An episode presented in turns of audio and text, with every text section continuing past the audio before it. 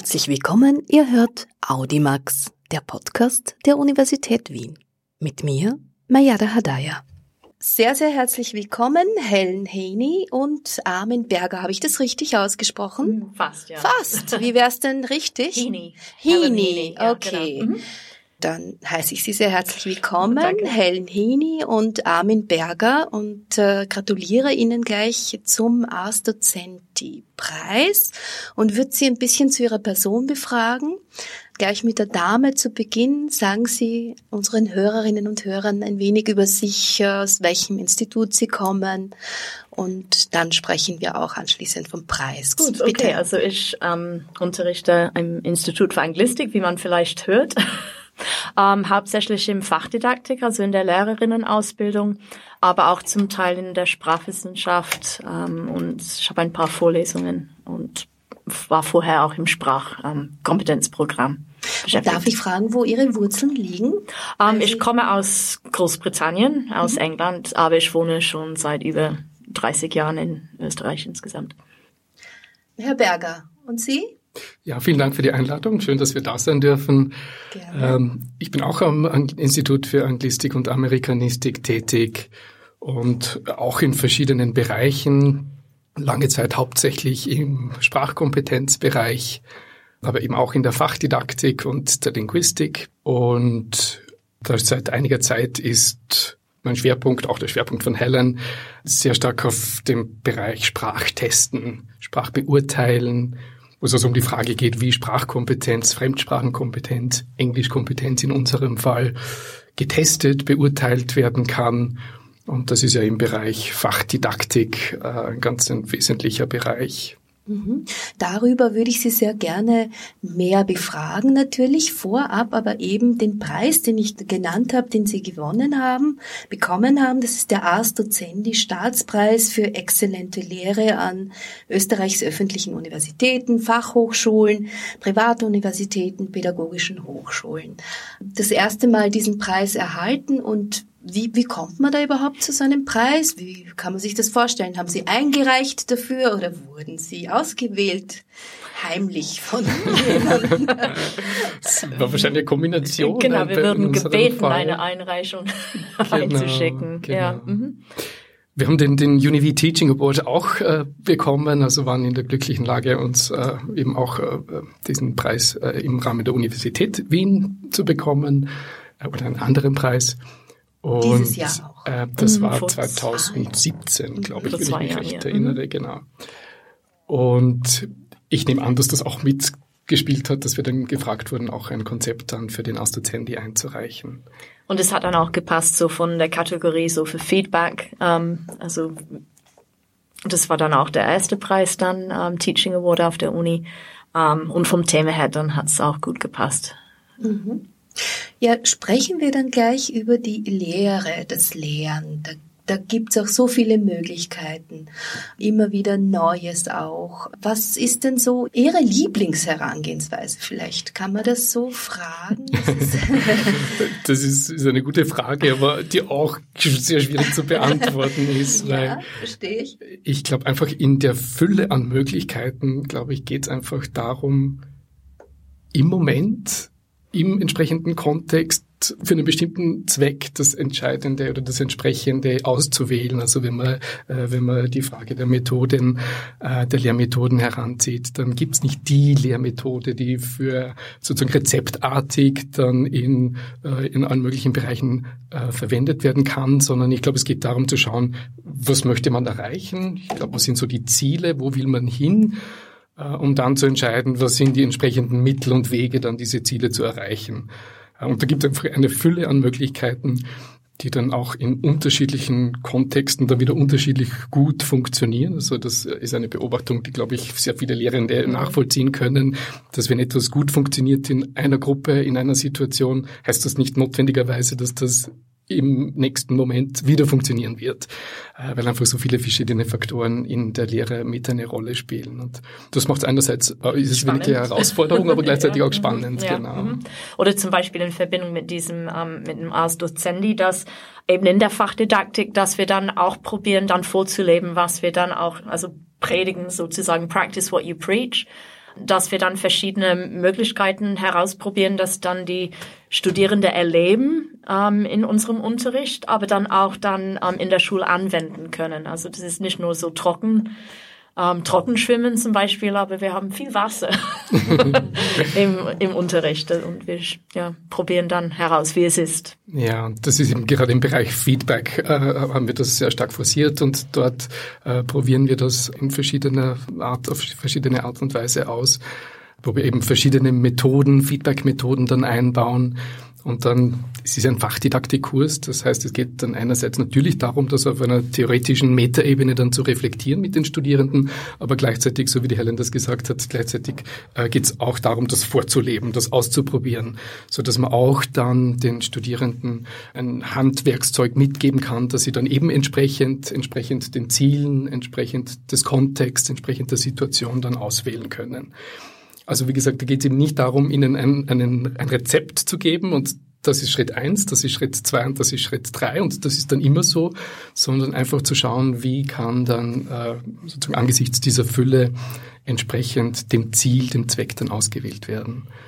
Weil ohne Feedback lernt man nichts oder lernt man dann schwer. Also man muss dann selbst einschätzen, wie es einem geht. Aber Mhm. Genau. Ja, es wird wahrscheinlich auch äh, insgesamt äh, nicht mehr allzu viel Platz für Feedback sein von den Lehrenden stelle ich mir vor. Es kommt vielleicht auch sehr darauf an, wer in welchem Kontext lehrt. Aber diese Art äh, Feedback und Kritik ist, glaube ich, auch so ein bisschen ein heißes Eisen, das niemand allzu gern angreifen möchte. Manchmal sehen Sie das nicht so. Um, ähm, eigentlich nicht, weil ohne Feedback können wir, ähm, also wir müssen auch überlegen, quasi, wie wir zu den Noten kommen, wenn man das dann so krass ähm, ausdrückt. Und es geht darum, dann einfach so verschiedene Methoden auszuprobieren, damit wir dann verschiedene Informationen bekommen, in, die in verschiedenen Situationen dann nützlich sind, sozusagen. Also, und außerdem ist es auch ein, ein, also ein Fokus von der Uni, momentan eben diese Feedback-Kultur zu verbessern. Aber ohne Feedback kann man, glaube ich, nicht unterrichten. Ja, ich glaube, das, das gibt, also es gibt ja mögliche äh, verschiedene Arten des Feedbacks. Das eine ist sozusagen diese Note dann am Ende eines Lernprozesses, dieses sogenannte summative Feedback äh, und dann das formative Feedback. Also das Summativ noch einmal irgendwie am Ende irgendwie eines Lernprozesses geht es darum, Resultate zu beurteilen, äh, festzustellen, wie viel quasi wurde gelernt, wie viel an Kompetenz sozusagen äh, hat man sich erworben oder erarbeitet. Äh, und dann aber dieses formative Feedback, wo es irgendwie darum geht, im, im Rahmen dieses Prozesses Feedback zu geben, äh, um diesen Lernprozess zu fördern, auch sozusagen in Richtung diagnostisches Feedback, was sind da so Stärken und Schwächen der Lernenden, der Studierenden, um dann entsprechend eben den Lernprozess zu steuern. Und Traditionell war es ja so, dass wir uns sehr stark auf diese Summative, auf diese Note konzentriert haben. Einfach eine Note auf, äh, auf eine Arbeit oder eine Semesternote und das war's. Äh, und aber die, der Trend sozusagen geht sehr stark in Richtung formatives Feedback oder lernorientiertes Feedback. Es gibt ja verschiedene Begrifflichkeiten äh, und das ist natürlich sehr zeitintensiv. Und da stellt sich schon die Frage, ähm, was ist möglich im Rahmen der Gegebenheiten? Ähm, und was ist aber gewünscht oder was, was mhm. fördert also wirklich auch diesen Lernprozess? Eben, und, und deswegen haben wir so verschiedene Methoden, die wir ausprobieren, mhm. wo man zum Beispiel also von Feedback von, von von der Lehrkraft an eine Gruppe zum Beispiel oder wir verwenden Moodle, das ist dann irgendwie ähm, nicht nur im, im Klassenzimmer ähm, stattfinden kann oder es gibt dann etliche Übungen, wo die Studierenden sich gegenseitig Feedback geben, also Peer Feedback. Um, ähm, und das ist auch, was wir dann diskutieren, eben auf diese Meta-Ebene, um, ähm, nachdem wir die verschiedenen Möglichkeiten ausprobiert haben. Also wofür sind sie nützlich? Um, ähm, weil wir wollen nicht nur, dass die Endnote dann passt, aber wir wollen auch, dass dann das Lernen weitergeht. Und leider mit Endnoten ist es meistens Schluss mit dem Lernen, sobald man die Note hat. Und mit formative Feedback dann schaut's nicht nur zurück auf das, was schon gemacht wurde, sondern auch also in die Zukunft, also mit diesem Feed Forward und nicht nur Feed Back, ähm, dass wir dann auch. Genau, genau. Das ist so eine, eine Komponente in unserem Prozess, in unserem Feedback-Prozess im Rahmen unserer Lehrveranstaltung, äh, die eine Lehrveranstaltung, die wir auch gemeinsam unterrichten, parallel unterrichten.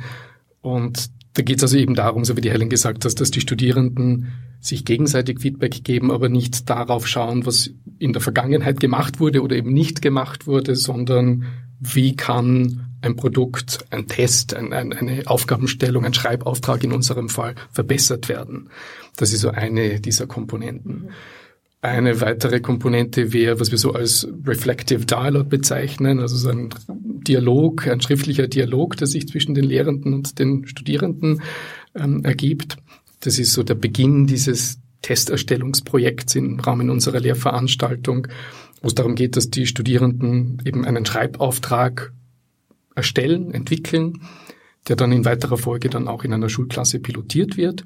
Und da ist eben sein erster Schritt einfach dieses sogenannte Testkonstrukt zu definieren. Das heißt einfach, welche Schreibkompetenzen sollen mit diesem Schreibauftrag abgetestet werden. Und, und, das machen sie zuerst einzeln und genau. dann müssen sie das in eine Gruppe machen. Ähm, und natürlich, indem sie mit ähm, in eine Gruppe arbeiten, dann schauen sie, was, was, wie ich das dann definiert habe, wie dann unterscheidet sich dann von einer anderen Definition. Und dann schon da kommen sie dann in die nächste Stufe sozusagen, dass sie ein gemeinsames Produkt entwickeln. Und dann da, da geht es eben um Diagnos, also um diese, diesen schriftlichen Dialog wo wir dann Fragen stellen. Und es geht auch nicht dann darum zu sagen, nein, so funktioniert's nicht, sondern wie könnte man das verbessern oder wie passt zum Beispiel das Bild ähm, zum Thema oder können die Schülerinnen in der zweiten Klasse wirklich so lange Wörter verstehen in einem ähm, also in einem Testkontext ähm, zum Beispiel. Ähm, und dadurch, dass die Studierende die Fragen beantworten, dann kommen sie auch drauf, wie sie dann ähm, die Aufgabe verbessern können. Genau, und da haben wir eigentlich sozusagen zwei Fliegen äh, mit einem Streich, weil wir einerseits den Studierenden auf eine indirekte Art und Weise Feedback geben. Das heißt, wir stellen Fragen Studierenden reflektieren dann diese Fragen, diskutieren die dann in der Gruppe und anhand dieses, dieser Diskussion dann überarbeiten sie dann den Schreibauftrag. Das heißt, wir haben ihnen indirektes Feedback gegeben. Wir haben aber gleichzeitig auch sozusagen unsere Ressourcen geschont, sozusagen, indem wir eben nicht ähm, uns überlegen müssen, welche Vorschläge oder Verbesserungsvorschläge geben wir unseren Studierenden, sondern wir stellen einfach nur Fragen an das momentan vorhandene Produkt. Äh, und dieser Diskussionsprozess, dieser Reflexionsprozess, das ist die Idee dahinter, bringt die Studierenden dann dazu, vielleicht in weiterer Folge dann diesen Schreibauftrag zu verbessern. Mhm.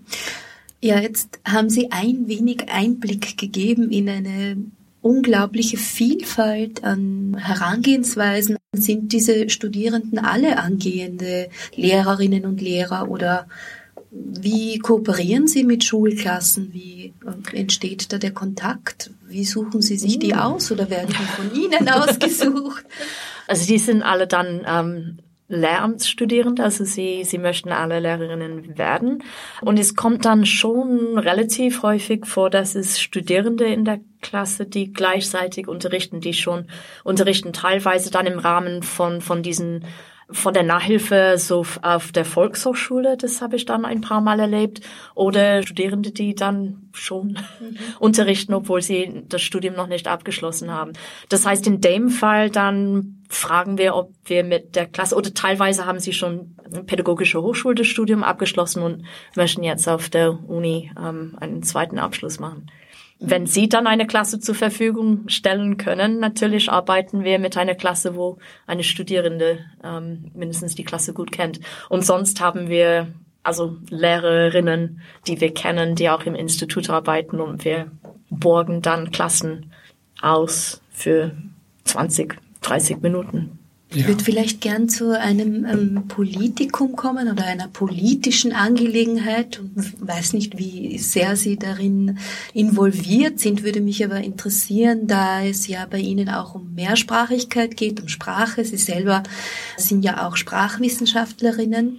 Sprache ist etwas sehr Dynamisches. Jetzt Englisch ist nicht unbedingt eine Fremdsprache, die nicht so gern gehört wird in Österreich, wie man weiß. Im Gegenteil, das ist eigentlich die Kommunikationssprache insgesamt, vor allem äh, auf universitärer Ebene. Aber kommt es irgendwie bei Ihnen oder auch im Rahmen der Lehre mit Ihren Studierenden als Thema, wie gut man eine Sprache sprechen muss, beherrschen muss. Worum geht's dann da tatsächlich? Ist da das Grammatikalische vordergründig? Ist die Aussprache wesentlicher, das sich trauen zu sprechen? Eine Mischung aus dem Ganzen?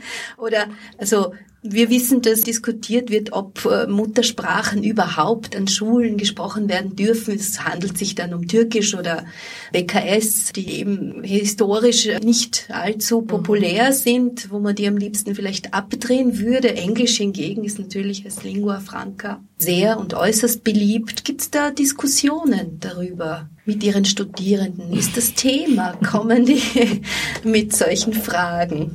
Oder beschäftigen Sie sich in irgendeiner Art und Weise? Schon. Mhm. Das ist eine komplizierte Frage ja, natürlich. Eine komplizierte also Frage. Sie sind sicher politische Menschen. für angehende Lehrerinnen bin ich der Meinung, dass sie dann gut Englisch sprechen sollten. Ja. ähm, natürlich ist es jetzt mit modernen Medien sind sie nicht die einzigen äh, Role Models. Ähm, es gibt dann sehr viele Studien dazu, dass äh, Schülerinnen auch außerhalb der Schule ziemlich viel mit Englisch zu tun haben, so mit Computer Games oder Surfen oder sonst irgendwas. Ähm, aber ich denke trotzdem, ähm, das mindestens in, ja, also je besser, na, je besser, desto je besser, desto besser. je besser, desto meine, besser ist gut, ja. Aber das ist natürlich nicht die also, einzige. Ja, ich meine, wir haben natürlich ein spezielles äh, Zielpublikum, wenn man so will. Also ja. es sind angehende Englischlehrerinnen. Das heißt, das ist noch einmal ein anderer Grund, die Sprache zu lernen, sich mit der Sprache auseinanderzusetzen, als wenn man äh, beispielsweise die Sprache lernt, um äh, miteinander auf irgendeiner Ebene kommunizieren zu können. Grundsätzlich glaube ich, ist es ganz wichtig, dass man, äh, dass man die linguistischen Ressourcen, die man, die man hat, die man sich erarbeitet hat, egal in welcher Sprache, mhm. dass man sozusagen auf die zurückgreifen kann, äh, auf die zurückgreifen soll. Ähm, denn sozusagen, äh, ich glaube, dass das, dann, dass das auch im, im, im Sprachenlernen äh, einfach ungemein nützlich sein kann und dienlich sein kann, wenn man eben auf den gesamten linguistischen Hintergrund zurückgreifen kann. Und dann Strategien und, auch, wie man dann damit umgeht, wenn man zum Beispiel Vokabeln nicht kennt, dass man das dann umschreiben kann. Also das ist auch etwas, was man in der Schule lernen könnte. Genau, sollte. und das ist also sozusagen etwas, das also noch in den Kinderschuhen steckt, also so bis noch nicht wirklich bis jetzt äh, in die Klassenzimmer vorgedrungen ist, wobei es also vereinzelt doch auch ähm, Versuche gibt, das durchaus auch zu machen das heißt, dass man auch über diese Sprachgrenzen hinweg, über diese Fächergrenzen hinweg ähm, sich mit Sprache auseinandersetzt und einfach schaut, wie können sozusagen meine äh, linguistischen Mittel, die ich zur Verfügung habe, meine sprachlichen Mittel, wie kann ich die sozusagen nützen, um zu kommunizieren, um erfolgreich zu kommunizieren. Ähm, das heißt also, man geht da weg, oder nicht sozusagen noch nicht äh, als allgemeiner Trend, aber doch äh, versuchsweise, dass man sagt, ähm, ich spreche ein wenig Französisch, ein wenig Englisch, äh, ein wenig Italienisch. Und wie kann ich sozusagen diese, diese Mittel dann, wie kann ich diese Mittel nützlich einsetzen? Bei uns, also im, in der Lehrerinnenausbildung, ist das vielleicht noch weniger Thema, weil wir, wie gesagt, Englischlehrerinnen, zukünftige Englischlehrerinnen ausbilden. Das heißt also, so dieses, ähm, diese Mehrsprachigkeit, dieser plurilinguale Ansatz, äh, ist möglicherweise auf einer theoretischen Ebene äh, sehr wohl Thema, aber jetzt noch nicht äh, in der Sprachausbildung, der Sprachkompetenzausbildung integriert. Um vielleicht es ein bisschen anders zu formulieren oder anders zu fragen, wenn es nach dem Akzent geht oder Dialekt geht, also gerade anglophoner Raum ist ja riesengroß weltweit. Wir wissen, es gibt ganz, ganz unterschiedlichste Sprechweisen des Englischen und äh, wenn wir dann aber zum Beispiel äh, Lehrerinnen wollen, fragen wir nach Muttersprachlerinnen, wobei hier wiederum äh, die Frage, was ist denn Muttersprache und Erstsprache zum Beispiel, also manche, für manche ist es zwar nicht die Muttersprache, zum Beispiel Englisch, aber die beste Sprache, die Erstsprache, wie gehen Sie dann um mit diesen, diesen Feinheiten sozusagen. Wonach, nach welchen Role Models sollen denn die sprechen? Hm. Es gibt ja Ja, es gibt unzählige, ja. Ähm, auch, auch Leute, die sehr gut Englisch sprechen, aber vielleicht einen Dialekt haben oder einen, einen Akzent, den man raushört. es geht dann darum, dass man versteht. Also ich meine, ich habe auch einen Akzent, wenn ich Deutsch rede, obwohl ich dann 30 Jahre in Österreich lebe. Ähm, aber es ist, solange dass man dann verstanden werden kann, glaube ich. Ähm, ich meine, es gibt dann natürlich ähm, verschiedenen ähm, Philosophien vielleicht drüber, aber ich denke, es ist wichtig, also die Verständnis, dass man sich dann gegenseitig verständigen ja. kann. Ich, ich glaube, dass da auch äh, einfach ein Umdenken bereits stattgefunden hat, vielleicht mhm. noch nicht in, in ausreichendem Ausmaße, aber so gerade dieser Muttersprachler, die Muttersprachlerin, die also sehr oft einfach als als Ideal hochgehalten wird. Ähm, das ist auch noch sehr stark verbreitet, aber vielleicht äh, auch nicht mehr so, wie das, wie das einmal der Fall war. Also das heißt, dass da auch schon Umdenken stattgefunden hat und weiter stattfindet. Und es das heißt natürlich nicht, dass man unterrichten kann. Also weil die eigene Muttersprache, man kennt die Regeln nicht, man weiß sie sozusagen. Also man spricht ohne in Regeln oder sonst was zu denken. Also es ist, meine, es ist keine Garantie, dass man da überhaupt beibringen kann, einfach weil man die Sprache sprechen kann. Also diese Meinung äh, ist natürlich sehr weit verbreitet, dass also ja. Muttersprachlerinnen automatisch dann die besseren Sprachenlehrerinnen sind, weil sie die Sprache sprechen quasi als Muttersprache. Aber auch da wissen wir, äh, da gibt es also auch äh, nette Forschung darüber, dass also unterrichten, eine Sprache zu unterrichten, etwas anderes ist, als diese Sprache zu sprechen. Äh, und äh, ja, das ist also etwas, das also auch in der Lehrerinnenausbildung ja, ähm, thematisiert, thematisiert wird. wird. genau. Eine etwas andere Frage zu den Studierenden äh, vielleicht nochmal. Mich würde interessieren, äh, da ja die Lebensrealitäten der Studierenden heute sehr, sehr unterschiedlich sind. Also vielleicht nicht nur heute, aber möglicherweise ist es heute besonders sichtbar, auch aufgrund von Bologna, weil einfach das gesamte Lehrsystem extrem dicht ist.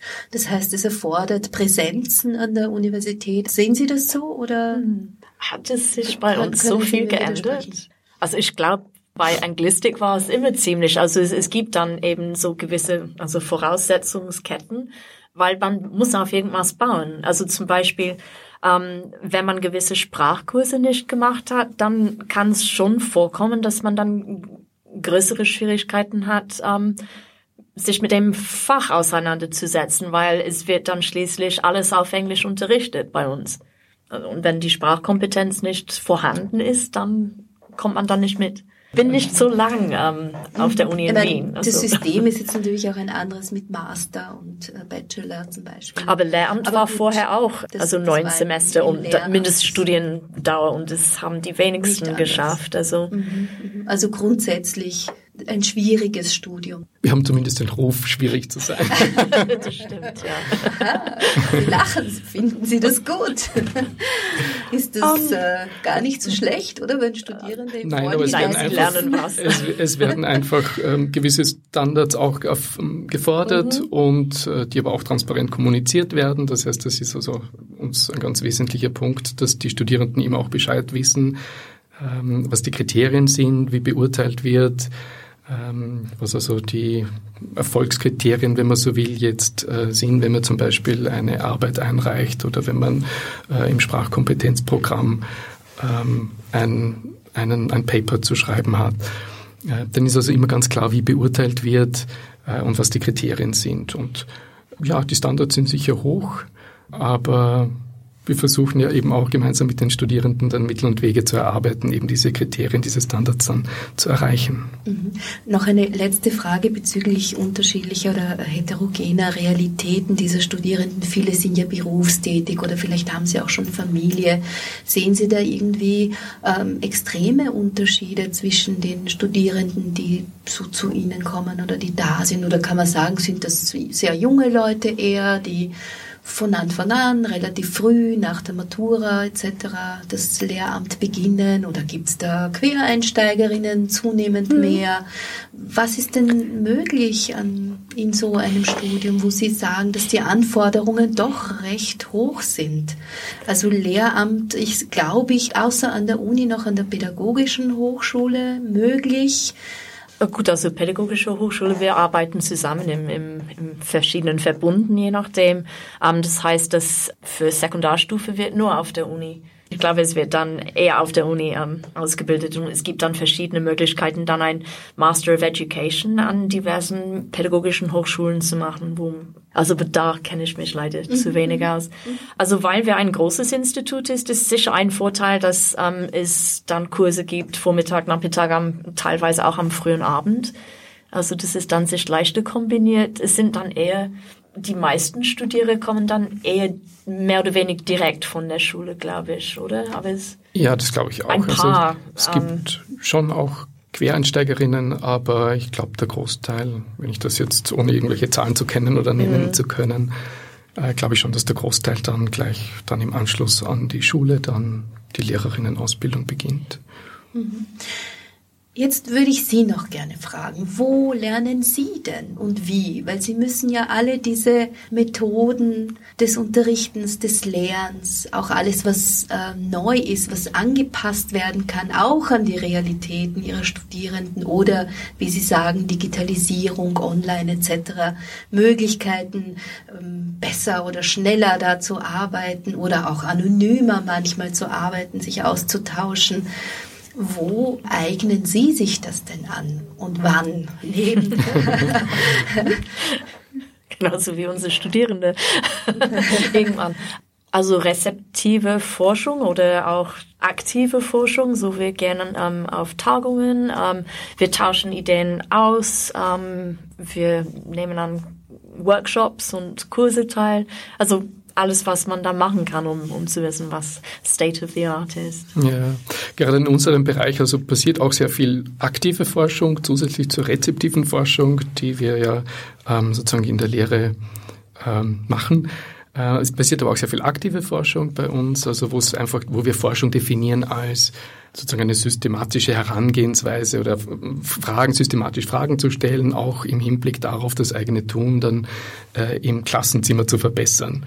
Und da passiert sehr viel. Äh, wir sind jetzt auch eben gerade dabei, das auch irgendwie auch einer weiteren oder breiteren Öffentlichkeit auch bekannt zu machen, weil was da durchaus auch Erkenntnisse gibt, die für andere Bereiche, für andere Kontexte auch nützlich sein können. Und ich glaube, dass es dieser Austausch ist zwischen Kolleginnen, äh, man geht auf Fachtagungen, man präsentiert auch seine Arbeit auf Konferenzen, man tauscht sich aus. Ähm, also das ist sozusagen ein ganz wesentlicher Beitrag äh, sozusagen unserer, äh, unseres Lernens. Mhm. Also in dem bestimmten Fall dann das Buch über ähm, die Sprach, also über das Sprachkompetenzprogramm. Ähm, das auch eine Art von Forschung ist, also wie, genau, also wie wir, wir, unterrichten. Aber genau, also wir arbeiten an einem Sammelband äh, und da geht es also darum, dass, dass Lehrende ähm, am Institut, speziell dann im Sprachkompetenzprogramm, ihre Tätigkeit vorstellen, sowohl sozusagen was die Lehre betrifft, als auch was die Forschung betrifft. Und wenn man so will, wir arbeiten so in drei verschiedenen Bereichen. Also das eine, eine ist natürlich die Lehre ganz zentral. Ähm, das andere ist aber dann auch so, was gerne so als, als Program Management bezeichnet wird. Also wo es darum geht, äh, einfach Kurse zu erstellen, äh, Curricula zu entwickeln, das, das Lehrprogramm zu erstellen. Ähm, der dritte Bereich ist dann eben die Forschung. Mhm. Äh, das, was ich eben so bezeichnet habe als äh, dieses systematische Fragen an oder Fragen stellen an das eigene Tun, um das Tun eben zu verbessern. Und sozusagen in diesen drei Bereichen oder innerhalb dieser drei Bereiche bewegen wir uns. Und da glaube ich, da sind wir auch ja in vielerlei Hinsicht vielleicht einzigartig in dem Sinn, dass man dass wir versuchen, sozusagen mit den knappen Ressourcen, die wir haben, doch versuchen, sehr viel herauszuholen. Äh, und das versuchen wir eben auch dann jetzt, äh, wie gesagt, einer breiteren Öffentlichkeit dann zu kommunizieren. Mhm. Und wann darf man dann mit diesem Sammelband rechnen? Das ist eine gute Frage. Der, Gesammelt? Der ist im, es wird gesammelt. Im Entstehen. Also, also ja, es ist schon noch ein bisschen Arbeit, wird noch ein bisschen Arbeit nötig sein, aber so bis Ende des Jahres ist einmal das Ziel, das Manuskript dann einzureichen. Mhm. Ich würde Ihnen noch gerne eine abschließende Frage, nämlich zum Lernen stellen. da sie ja selbst lernen und lehren gleichzeitig. Das Lernen ist ja was sehr Individuelles. Es ist auch Erfahrung mit dabei. Es äh, dauert lange, bis man sich auch etwas aneignet. Also das geht nicht so, wie man es vielleicht äh, von den äh, Karikaturen kennt. Kopf wird aufgemacht und Wissen wird hineingegossen oder Buch unterm Kopf. Schön wäre es, wenn, wenn das so funktionieren würde. Genau, das wäre schön, das geht nicht. Aber sehen Sie eine bestimmte Richtung, eine Vorliebe, die jetzt auch durch diese starke Digitalisierung, die ja nicht seit gestern existiert, aufkommt? Also sprich, Sprich, sehen Sie, dass äh, Menschen eher weniger lesen. Ähm, wir nutzen Medien circa 13 Stunden am Tag. Das ist sehr, sehr viel insgesamt. Und oftmals gibt es die Diskussion, dass Leute zunehmend weniger lesen. Jetzt nicht alle natürlich und vielleicht auch weniger lang Radiobeiträge. Aber ich denke mir, das Lernen ist schon, es braucht auch eine richtige Umgebung. Es braucht Ruhe dafür oder nur um diese digitalen Medien auch zu nutzen, muss man sehr viel lesen. also das heißt, es, also es verändert sich vielleicht das Leseverhalten äh, in gewisser Weise durch die neuen Medien sicherlich beeinflusst. Aber ich, ich weiß nicht, ob man automatisch weniger lesen. Also, ja, aber, und eine Lesekompetenz braucht man dann auch, wie man mit den Hyperlinks und alles Mögliche genau, zurechtkommt. Also ich, genau, also ich glaube, dass sich die Kompetenzen möglicherweise verändern durch die Medien, eben gerade also äh, Leseverhalten, Lesekompetenz. Äh, das muss angepasst werden an die neuen Medien. Das ist also wieder ganz eine neue Kompetenz, die wir vielleicht früher, wo diese Medien noch nicht gab, auch noch nicht verwenden mussten. Also Digital Natives irgendwie, sie genau. existieren. genau. Mhm. Ähm, also das heißt, wenn, wenn er so sehr oft ähm, geklagt wird, dass er so weniger Lesekompetenz oder äh, weniger gelesen wird, dann möchte ich zumindest diese Gegenfrage stellen, ob, ob sich nicht einfach vielleicht das Verhalten, das Leseverhalten mhm. ändert, die Kompetenzen ändern äh, sich, ähm, aber ich weiß nicht, ob, äh, also ich würde mir nicht, sozusagen, würde da keine Wertigkeit vornehmen wollen, was ist jetzt besser, was ist schlechter. Dass die Quellen sich verlagert haben und genauso dann mit Lernen auch. Also es gibt dann auch viele Möglichkeiten dann, ähm, zum Beispiel in Vorlesungen dann mit diesem Audience uh, what was it? Mit diesen Student um, Response also Audience Response, Audience Response Systemen, Systems, genau. zum Beispiel mit Kahoot oder ähm, dass man Word Clouds erstellen lassen kann, dass man dann auch in eine große Vorlesung, also mit sagen wir 300 Leute, dass man dann auch so eine Art Feedback bekommt, weil wir haben vorher von Feedback an die ähm, an die angehenden Lehrerinnen gesprochen, aber natürlich kriegen wir auch sehr viel Feedback von unseren Studierenden, ob es im Kurs ist oder auch in der Vorlesung und dadurch geht unser Lernen auch weiter dann. Mhm. Das heißt, die Frage äh, der Lernkompetenz ähm, aufgrund von digitalem Zeitalter, die hat nichts mit der Frage der Konzentration zu tun, zum Beispiel des Lernens. Das ähm, sagt sicher die Forschung irgendwas dazu. Es ist ja auch eine Diskussion, dass sich zwar die Lernkompetenz verlagert, aber die Inhalte zunehmend kürzer werden ähm, online und da auch der Wunsch eben hingehen, so schnell wie möglich Köpfchen auf und Wissen mhm. rein mhm. aufgrund kurzer Inhalte. Weil naja, kurz und schnell im Sprachenlernen geht sowieso nicht. Ja. Äh, also geht etwas sozusagen ähm, natürlich gibt's Methoden, die durch neue Medien ähm, vielleicht begünstigt werden. Aber jetzt habe ich den Faden verloren. Konzentration, Konzentration Stichwort. genau. um, ja, nach einem langen Arbeitstag. Lesen müssen sie trotzdem. ja, die haben also auch viele ähm, also Hintergrundwissen durchlesen, so quasi flipped Classroom, könnte man vielleicht sagen. Einfach, weil man das im Vorfeld liest und dass man das dann in, im Unterricht diskutiert. Das haben wir immer gemacht, also auch bevor dann flipped Classroom ist so was ist also, Flipped Classroom? Ja, eben, dass man dann den Inhalt irgendwie so im Vorfeld ähm, alleine oder mit Unterstützung erarbeitet und dass man dann zum Beispiel in eine große Vorlesung Zeit hat, dann, dann über offene Fragen oder also Probleme, die durch, also erschienen sind, dass man dann eben in eine Vorlesung drüber spricht, statt einfach vorzulesen. Mhm. es ist auch teilweise immer so gewesen, dass also vorbereiten und so weiter. Eine wirklich, wirklich, wirklich abschließende Frage. das Thema ist doch äh, sehr breit und sehr interessant. Wir haben aber jetzt nach einem langen Arbeitstag nicht mehr so viel Konzentration vielleicht oder ich nicht, aber Können Sie ein paar Lerntipps geben? Kann man überhaupt sowas geben? Du brauchst einen ruhigen Raum, wo die Sonne vielleicht nicht hineinscheint, um nicht gleich Lust zu bekommen, lieber draußen zu sein. Gibt es Ihrerseits Tipps, wie junge Leute oder auch ältere Leute gut lernen können. Ja, da sind wir dann vielleicht wieder bei den Rezepten, die so schwierig sind, aber grund, ganz grundsätzlich glaube ich, ist es einfach ganz wichtig, dass jeder für sich selber ähm, versucht herauszufinden, wie lerne ich, wie lerne ich am, am besten, wie lerne ich am, am, erfolgreichsten. Und das wird also auch für jeden individuell, wird es da nicht die eine Art und Weise geben, sondern vielleicht irgendwann einmal zu einer bestimmten Phase funktioniert das, aber in einer anderen Phase funktioniert wieder was anderes oder je nachdem, welcher Stoff zu erarbeiten ist, welcher Umfang äh, zu bewältigen ist, wird die eine oder die andere Methode besser funktionieren. Also das ist immer so meine Herangehensweise auch, dass man versucht, äh, den Studierenden Wege aufzuzeigen, wie sie einfach für sich selber herausfinden können, was funktioniert. Und da kann man vielleicht als Lehrender äh, Möglichkeiten vorzeigen, äh, sozusagen ein Repertoire äh, helfen zu entwickeln.